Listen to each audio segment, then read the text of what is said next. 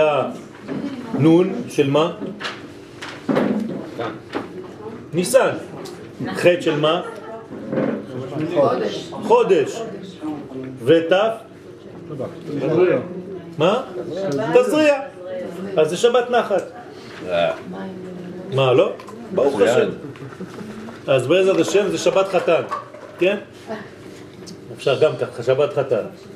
אז בעזרת, מה, מצא חן בעיניך? טוב. יריב לא אומר הרבה פס, לפעמים יוצא לו איזה פס כזה. זכינו. טוב, אז אה, בעזרת השם קראנו לשיעור גאולי השם. פסוק מתהילים, דוד המלך קורא לעם ישראל גאולי השם. בבריאת הזמן שייך הבורא התברך את תכונת הגאולה לתקופת האביב. לחודש העתיד להיקרא ניסן. הוא לא עדיין קרא לחודש ניסן, אבל זה הזמן. חודש זה הפך לראש השנה למלכי ישראל, ובראשם ועל כולם הוא ראש השנה למלכות השם בעולם. זאת אומרת שהחודש הזה בא כעולם התיקון. אתם זוכרים שבפרשת וישלח יש לנו פסוק, כמה פסוקים שמדברים על מלאכים שמלכו לפני המלכות שהופיע בעם ישראל. מי שלא מבין את הפסוקים האלה, הוא שואל את עצמו מה זה בא לעשות שם. ואלה המלאכים אשר מלכו בארץ עדו לפני ימלוך מלך לבני ישראל. עכשיו, בקבלה, הארי הקדוש מסביר לנו שבעצם לפני שהמלכות האלוהית יורדת לעולם שלנו, מלכות ישראל שהיא בעצם הגיבוש, המימוש של מלכות השם בעולם, אז יש מלכים אחרים, זרים שמולכים בעולם. זאת אומרת שהמציאות שלנו מתחילה בעצם ממדרגה של העלם, ולאט לאט מתקדמת לתיקון למלכות של אור. כמה מדרגות קודמות למלכות של האור? שבע. ואלה המלכים אשר מלכו, אז הוא מונה שם שבעה מלכים. וכל אחד כתוב וימלוך וימות, וימלוך וימות, וימלוך וימות. עד שבא המלך השמיני, כלומר המלך שנקרא הדר, והוא בעצם רמז לעולם התיקון, ושם זה כבר מלכות ישראל, כלומר מלכותו של הקדוש ברוך הוא. כלומר, אחרי המלכויות הזרות, החיצוניות על המציאות, שחייבות להיעלם, כי הן רק מכינות למשהו, באה המלכות העתידית, הסופית, הנצחית, מלכות השם בעולם, שמביאה את כל הערכים האינסופיים למימוש בעולם שלנו. וזה נקרא המלך השמיני קוראים לו. ואנחנו עכשיו בחודש שנקרא היום השמיני. חודש ניסן, ראש חודש נקרא ויהי ביום השמיני. זאת אומרת שניתנו לו, כן, שמות, כמה שמות, כמה כתרים, עשרה כתרים, עטרות, ובראש ובראשונה הוא נקרא ראש השנה למלכים במשנה.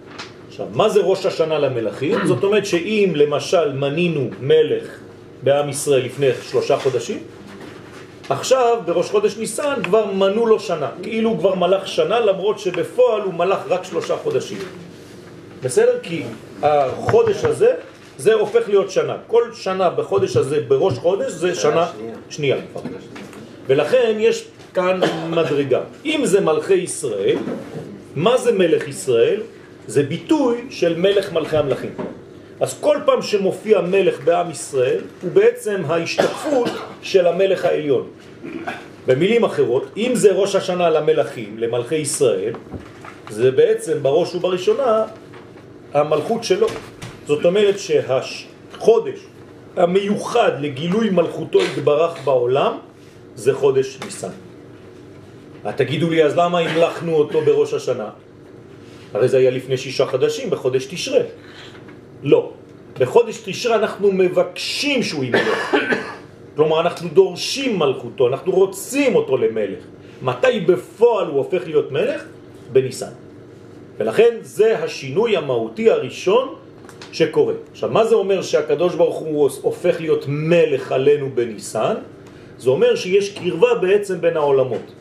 כי המלכות היא בעצם התחתית של כל העולמות העליונים, והיא נוגעת בעולמנו. וכשהיא יורדת לעולמנו, אותה מלכות אלוהית, היא משנה בנו את הכל, היא מחוללת שינויים בתוכנו. זאת אומרת שאנחנו צריכים עכשיו, ברגע הזה, להתחדש.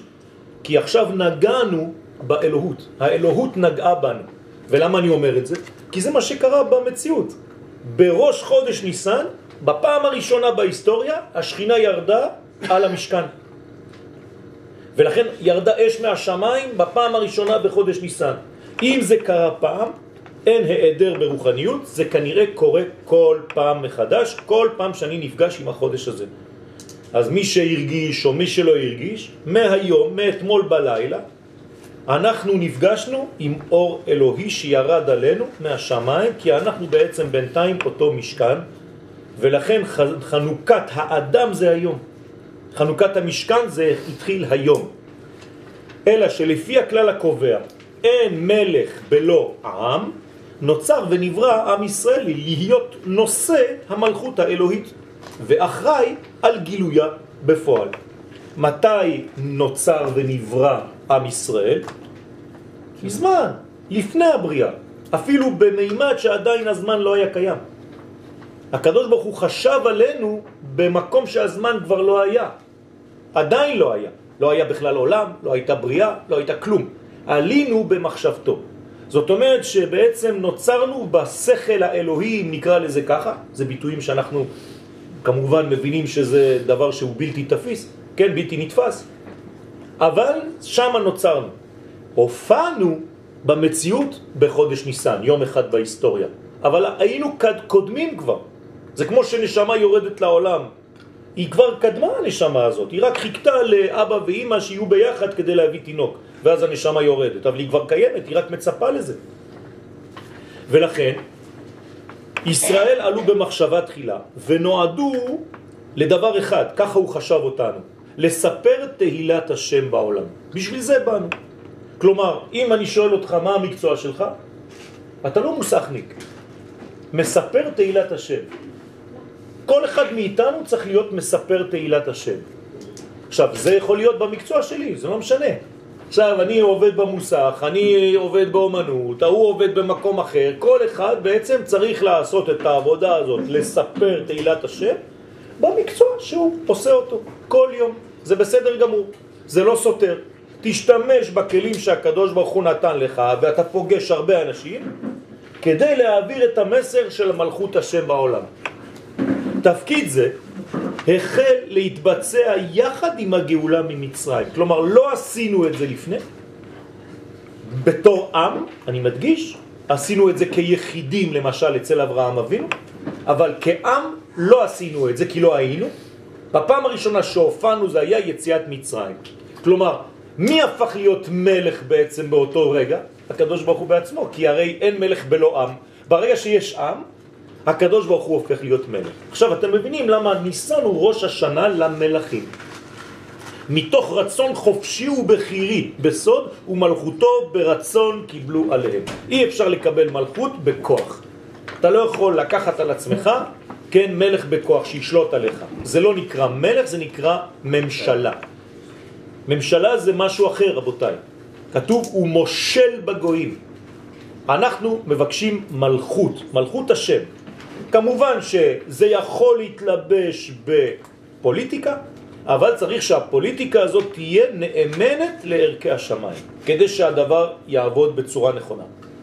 גאולת ישראל ממצרים היא איפה נקודת הפתיחה ביישום התפקיד הגדול של עם ישראל, להמלכתו של מלך, המלך, מלך מלכי המלכים על כל היש. כל המציאות מחכה לרגע הזה בהיסטוריה. דרך אגב, מישהו בדק לי מתי, אה, באיזה שנה זה היה? מתי הפכנו לעם? בדיוק. יש תאריך מדויק. לא, לא, לא, לא, זה אברהם. לא, זה 410. מה? 1948 ועוד 410. לא. יותר. 2043. תחפשו. כתבנו את זה על הלוח ב... יום חמישי בלילה. לא הספקנו, הרב, עוד לא הספקנו. טוב, עניין גדול ונורא, כן, זה, כלומר, אני מדבר פה על עניין גדול ונורא, זה דבר עצום, שהפכנו להיות בעצם נושאי כליו של מלך מלכי המלכים. הוא משתמש בנו, אנחנו נושאים את האחריות הזאת על גבנו בנשמותינו. אז העניין הגדול והנורא הזה מתמשך לכל אורך ההיסטוריה והוא דורש מאיתנו לחיות את חיינו הלאומיים, הרי זה עם, בנאמנות מוחלטת לסגולתנו המקורית. זאת אומרת שהאומה שלנו, עם ישראל, חייבת להיות נאמנת למה? למה שדוד המלך מגלה לנו, על שם זה קראתי את השיעור בסייעתא דשמיא, גאולי אדוני אשר גאלם מיד צר. אמרתי לכם כבר את החידוש על הדבר הזה. מה זה גאולי אדוני אשר גאלם מיד צר? בגלל שהם גאולי השם בטבע שלהם, אז אחר כך הוא גאל אותם מיד צר. כלומר, אי אפשר לגאול אדם שכבר לא גאול בנשמתו. אתם מבינים מה אני אומר? זה לא שלקחת עבד והפכת אותו לבן חורין. הוא בן חורין לפני שהוא נהיה עבד, ואתה מחזיר אותו למקום של בן חורין. אנחנו, כן, מאיפה אנחנו באים? מעבר לנהר ישבו אבותיכם מעולם. מה זה מעבר לנהר? במקום שאין עבדות, זה עולם של חירות טוטלית. לכן כשאנחנו מדי פעם נופלים לעבדות, זה דבר לא נורמלי. אז פשוט מחזירים אותנו לחירות שמתאימה לנפש שלנו. כמו שאני מחנך ילד, אני לא מטביע בו דברים שלא היו בו. אני עוזר לו לפתח את מה שכבר נמצא בו. אסור לי להביא עליו דברים אחרים. אם הנפש שלו היא ירוקה, אני אחנך אותו לירוק. אל תחנכו ילד לכתום אם הוא תכלת. אתם סתם מבזבזים את הזמן שלכם ואתם הורסים אותו, אתם לא מחנכים אותו, אתם מאלפים אותו. זה כבר שינוי בין חינוך לבין אילוף, ואני לא מאלף סוסים, לא חתולים ולא בני אדם. לכן צריך להיזהר מאוד, לדעת את הנפש של החניך ולהתלבש באותה נפש כדי להוציא ממנו את המיץ שכבר שייך ונמצא בו. על פי דרכו. בסדר? גאולה זה לא פועל יוצא של גלות. זאת אומרת שהגאולה שלנו היא בעצם טבעית. זה הסגולה שלנו. אנחנו גאולים בטבע. אבל גאולה זה לא פועל יוצא של גלות. לא. הגלות היא רק מגלה לי שאני במצב לא נורמלי. זהו. ולכן הגלות לא יכולה להימשך לאורך זמן. היא חייבת להיפסק. וזה מה שאומר המערל בנצח ישראל. ואם אתה ממשיך גלות, אתה ממש חולה. אתה יצאת מהטבע האמיתי שלך. אז צריך להחזיר לך את הטבע. בחודש ניסן נולד עם ישראל. נולד פירושו התגלה, יצא מהבטן. לצורך העניין הבטן כאן זה מצרים. כלומר נולדנו, היינו כבר במחשבה האלוהית, נוצרנו, רק המתנו לגילוי, כמו ילד שיוצא מהבטן. הוא כבר בבטן תשעה חודשים והוא כבר היה במחשבה של האבא לפני. כל התקופה שהיינו, עד לפני שהיינו במצרים, לא היינו קיימים? לא היינו קיימים. היינו קיימים בפוטנציאל ולא התגלנו. משפחה. כן, אז ה- ה- ה- התכונה הלאומית התגלתה בכמה אנשים בודדים, אבל עדיין לא הבנו מה זה עם. לכן ירדנו כפרטים למצרים ויצאנו כאומה. זה שינוי עולמי. אף דבר לא קיים כך. למה? כי צריך להבין, כל העמים זה אוסף של פרטים שהתחברו ביחד והפכו לעם. אנחנו זה לא ככה. נברנו עם שאחרי זה הוא מתגלה באוסף של פרטים. בדיוק הפוך. ולכן מה שקיים בעם, בנשמה הקולקטיבית שלנו, זה אחר כך מתפשט בכל הפרטים. אבל אני יכול לאסוף אנשים, אני לא יכול לבנות עם. בעם ישראל זה לא קיים ככה. זה הכל הפוך ממה שאנחנו חושבים. עכשיו, הדבר הזה, הוא ישמש אותנו אחר כך לדברים אחרים, אבל בינתיים תתפסו את הרעיון הזה. בחודש ניסן נולד עם ישראל, ומאותו רגע החלה כל הבריאה להתקדם אל תיקונה השלם. כלומר, עד אותו רגע של יציאת מצרים, העולם רק היה הולך ומתדרדר. מבריאת העולם, העולם מתרחק מהבורא. התרחק, התרחק, התרחק, התרחק, התרחק, נפל, נפל, נפל, נפל, אי אפשר לרדת יותר נמוך, משם רק אפשר לעלות. זאת אומרת, חודש ניסן הוא הסוויץ' בין הקלקול לבין התיקון. ופעם בהיסטוריה זה קרה. אבל זה לא קרה פעם בהיסטוריה, זה היה תמון בתוך החודש הזה. זאת אומרת שאם אני משתמש בתכונה הפנימית של החודש, התכונה הזאת קיימת לפני שזה קרה במצרים. נכון? זה אומר שגם היום, אחרי שזה קרה במצרים, אני יכול להשתמש באותה תכונה. כלומר, אם ירדתי, אם היו לי ירידות עד היום, מהיום אני יכול להפוך את הירידה למגמה של עלייה. תשתמשו בחודש הזה, חבל לפספס אותו. כלומר, להפוך את כל הירידה לשחרור, לעלייה. ולמה אני אומר להפוך את הירידה? כי צריך להשתמש בכוח של הירידה. כי גם בירידה הזאת יש כוח. גם בנפילה הזאת יש כוח, יש מלא כוח. ולכן אם אני לא משתמש בכוח של הנפילה, זאת אנרגיה. אז פספסתי עוד אנרגיה, אנרגיה. אני חייב להשתמש בנפילה. הנפילה היא מלאה מלאה בכוחות, רק שהם היו נוטים לצד שלילי. אבל זה מלא כוחות. ליפול זה להיות מלא כוחות לצד שלילי. אז תשתמש באותן כוחות רק לעלות. איך אתה עושה את זה? פשוט משנה את התכונה. למשל, כן, אחד נכנס לסטודיו ושאל אותי את השאלה הזאת.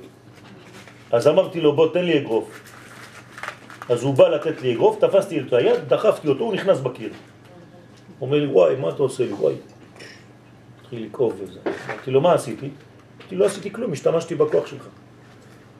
לא השתמשתי אפילו בכוח שלי, באת לכיוון שלי, לקחתי לך את היד, אמרתי לך, אתה רוצה לבוא? בוא, בכבוד, פאק, נכנס בקיר. עשיתי משהו? כלום, עזרתי לו.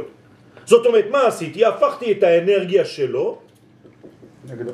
נגדו. זה בדיוק מה שאנחנו צריכים לעשות. אני למשל, כן, מאוד מאוד מאוד מדייק בלא יודע מה, הפכתי להיות אובססיבי, נגיד בעניין של זמן. אוקיי? אז תיקח את זה לדברים הטובים. תגיע בזמן לשיעור. תשלוט על הזמנים שלך. אל תצא מחוץ לקו. תעשה לעצמך דיוקים. וכל אחד בתכונות שלו. אתה איש חם, אז תעשה את זה בקודש. אש קודש תהיה בך. תהפוך את כל התכונות האלה שיכולות להתגלות בצד שלילי לצד חיובי. ככה יוצאים ממצרים. כלומר, אני משתמש בכוח של פרעה ושל מצרים כדי לצאת ממצרים. כלומר, מה הוצאתי איתי בכיסים? מלא מצריות. ומה זה המלא מצריות? כל הכוח של האנרגיה וכל הכוח שלמדתי שם, הרי כל התורה הייתה שם. אז הוצאתי אותם יחד איתי ותרגמתי. כן? שמאלות, כסף, יפה. זה נקרא גיור. גיירתי את כל הכוחות האלה לטובתי. אז התורה קוראה לזה בשמות, כן, קוראת לזה בשמות, כלי כסף, כלי זהב, שמלות, רכוש גדול, ואחרי כן יצאו ברכוש גדול. אז אל תפספסו את הזמנים של הירידות שלכם בחיים. כל פעם שאתם במצב עגום, מצב של חושך, מצב של אה, דיפרסיה, מצב של לא טוב לכם, תשתמשו בחושך הזה כדי שבאותו רגע תחפשו את האורות ששם מסתתרים. כי אם היית במצב לא טוב, אחרי זה עברית, אז מה הרווחת? אתה צריך להוציא מהמצב הלא טוב את כל הניצוצות שהיו שם, והיו, וחבל שלא השתמשת בכוחות האלה באותו רגע. לכן אין סיטואציה בחיים שלא עוזרת לנו. גם כשאני הולך ואני בדיכאון ממשהו, שם אני צריך לפעול כדי להבין איך לשנות את כל הדיכאון לאנרגיה גדולה. ומכאן שהערך האמיתי של הבריאה הופיע בנקודה זו דווקא, למרות העובדה שהרעיון קדם לזה. כן, היה באלף בתשרה, עליו נאמר היום הרת עולם. אמרנו בראש השנה היום הרת עולם, אז מה זה הרת? הריון. זה לא לידה. אז בראש השנה היינו בהרת עולם, בהיריון של עולם. כך הגיע רבי יהושע בראש השנה, בגמרא, למסקנתו הידועה, בניסן נברא העולם. הרי אנחנו כולנו אומרים שהעולם נברא בישראל, בכף ה' באלול. אז איך רבי יהושע סותר את כל מה שכולם הבינו? לא. רבי יהושע רצה להדגיש בזה את הקשר האמיץ בין תאריך לידת האומה הישראלית לבין תחילת מניין שנות העולם המוסרי האמיתי. לא אכפת לי מתי באמת השנה משתנה. מה שעושה לי את זה, זה כשאתה הופך להיות אדם. מתי נעשית לאדם? מתי הגעת לבשלות שלך? לבשלות שלך? בחודש ניסן. פעם ראשונה בהיסטוריה, כשהפכת לעם. משם מבחינתי העולם נברא. זה מה שאומר רבי יהושע. כלומר, אני לא מתעסק בעניינים של תאריכים, אני מתעסק בדה פקטו, מה שקרה. בפעם הראשונה נהיית לעם בניסן, מבחינתי העולם נברא בניסן. זהו, אני לא עוסק בבריאת העולם הזמני, אלא הרעיוני, שהכיוון והתכלית ידועים בו, ושיש מי שנושא על כתפיו את תפקיד גילויו. זה סימן להתחלת העולם. כלומר, מתי אתה יכול למנות את הזמן שנולדת? מהיום שהחיים שלך הפכו, הפכו להיות רציניים וטובים. למשל, היום אני בן 23. כי רק לפני 23 עליתי לארץ. לפני כן אני מגדיר את עצמי כמת. חוויתי לפני 23 שנים תחיית המתים וחזרתי להיות לאומי עם העם שלי. אז אני בן 23, בגלל זה אני נראה צעיר. חסידים היו מונים את כן. היום של היחידות הראשונה של כן. הרב כיום הולדת שלו. נכון, נכון. אז ככה זה עובד. וזה לא צחוק, כי הרי מה עשו לי לפני 23 שנים? שינו לי את הנשמה בלילה הראשון, ככה כתוב בספרים הקדושים. נתנו לי נשמה חדשה, כלומר זכינו לנשמה חדשה בלילה הראשון של עלייתנו לארץ הקודש. אתה יודע מה זה? ברוך השם, במקום למות ולחזור בגלגול, עשו לי את זה תוך כדי. ניתן לסכם ולומר, מציאות שאינה מכילה בקרבה את עם ישראל, אינה ברת קיום. אין עולם בלי עם ישראל, לא יכול להיות עולם כזה. ועובדה, עובדה שכשהקדוש ברוך הוא אומר להם, אני עכשיו מעביר דרככם את הרעיון שלי, את התורה, אם לא, אז אני חוזר, חוזר לתוהו ובוהו, כל העולם מתבטל. אתם מבינים מה קורה פה? יש להבין כי לידתו של עם ישראל הוסיפה לעולם את ערך החירות ואת, ואת תקוות התיקון שחסרו לה. עד ההופעה הזאת העולם היה בדיכאון. יחד עם גאולת ישראל ממצרים נולדה מצ... במציאות השאיפה והיכולת להשתחרר מכל המיצרים. אם היום אני מסוגל להשתחרר מכל מצב מעוות, זה בגלל שכבר חוויתי את הדבר הזה וזה בתודעה הלאומית שלי. הדבר הראשון שאנו מציינים בליל הסדר הוא איפה יום הולדתה של אומתנו. כלומר, בליל הסדר, מה אתה צריך להגיד לפני הכל? יום הולדת שמח. למי? לעם ישראל. אתה צריך לחגוג יום הולדת. היום יום הולדת, שיר, בסדר פסח. היום יום הולדת, אנשים ישתגעו, יגידו לך מה נשתנה הלילה הזה? ברוך השם, כבר יצאת ידי חובה. במקום להוציא את הקערה ולהחזיר אותה בלבד, תעשה לו עכשיו משהו חדש לילדים שלך, הם לא יבינו על מה, מאיפה אתה בא להם. תתחילו לשיר, היום יום הולדת, כולם יסתכלו, יום הולדת של מי? היום יום הולדת, היום יום הולדת של עם ישראל. אה, זה העניין. אה, כן, נכון. זוהי נקודת ההתחלה של גילוי השם בעולם. בפעם הראשונה הקדוש ברוך הוא מתגלה בעולם. זהו הגרעין התמציתי הכולל את כל המגמה האלוהית שעמדה ביסוד הבריאה. כל מה שהקדוש ברוך הוא רצה, חשב, חלם עליו, אם אני יכול להתבטא בביטויים אנושיים, עכשיו זה מתחיל להתגלות. למה? כי הקדוש ברוך הוא עכשיו מצא מישהו שהוא נושא את הדבר הזה. לעשות לו התברך דירה בתחתונים. והדבר התבטא גם בהקמת המשכן בראש חודש ניסן, וגם בלידת האומה בט"ו לחודש. בנוסף לחירותנו, חוגגים אנחנו בליל הסדר גם את תכלית ישועתו של הקדוש ברוך הוא. אז שוב פעם, אחרי עשר דקות ששרתם היום יום הולדת, עוד פעם, היום יום הולדת, היום, למה? לישועתו של הקדוש ברוך הוא. אז ישאלו אתכם הילדים מה הקדוש ברוך הוא צריך ישועה, גאולה, מה הוא בגלות? בטח שהוא בגלות. אם הקדוש ברוך הוא לא מתגלה פה, אז הוא בגלות. איפה הגלות שלו? בשמיים. במקום לרדת לארץ, הוא רוצה דירה בתחתונים, אתה משאיר אותו בשמיים. למה? כי אתה לא פועל לגלות אותו פה. לא אכפת לך ממנו בכלל. מן הרגע הראשון של התהליך הקוסמי הגדול של יציאת מצרים, עכשיו אתם מבינים שזה לא סתם יציאה, זה תהליך קוסמי שקרה שם. רק היה אלמנט שנשא את התהליך הזה, קוראים לו עם ישראל. אז מאותו רגע הולכת ומתפתחת גאולת היקום, לא יהיה גאולת עם ישראל, כל היקום עכשיו הופך להיות בתהליך של גאולה, כולו בשלבים, וזאת עד להגעתו של העולם כולו אל שלמותו בגמר התיקון. כלומר, מאותו רגע הכל החל לעלות. אנחנו רק במגמת עלייה. גם אם יש לנו משברים בדרך, הכל עולה. ואם היית יכול לצייר עכשיו, כן, את העקומה של אותה עלייה, היית רואה שגם המקומות שנפלת בהם הם נפילות קטנות במגמה כללית של עלייה. אנחנו רק עולים. יש לי חבר, כן, אתם מכירים בטח את השם שלו, שלום וך, שכל פעם שאני אומר לו שלום, מה נשמע שלום? הוא אומר לי הולך וטוב. זה הבניין. זאת אומרת, הכל במגמה של הולך וטוב.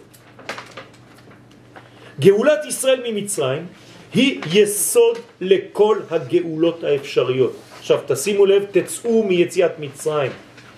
כל מה שהרגשתם בחיים שלכם לא טוב, מבחינה פיזית, פיזיולוגית, פסיכית, מה שאתם רוצים.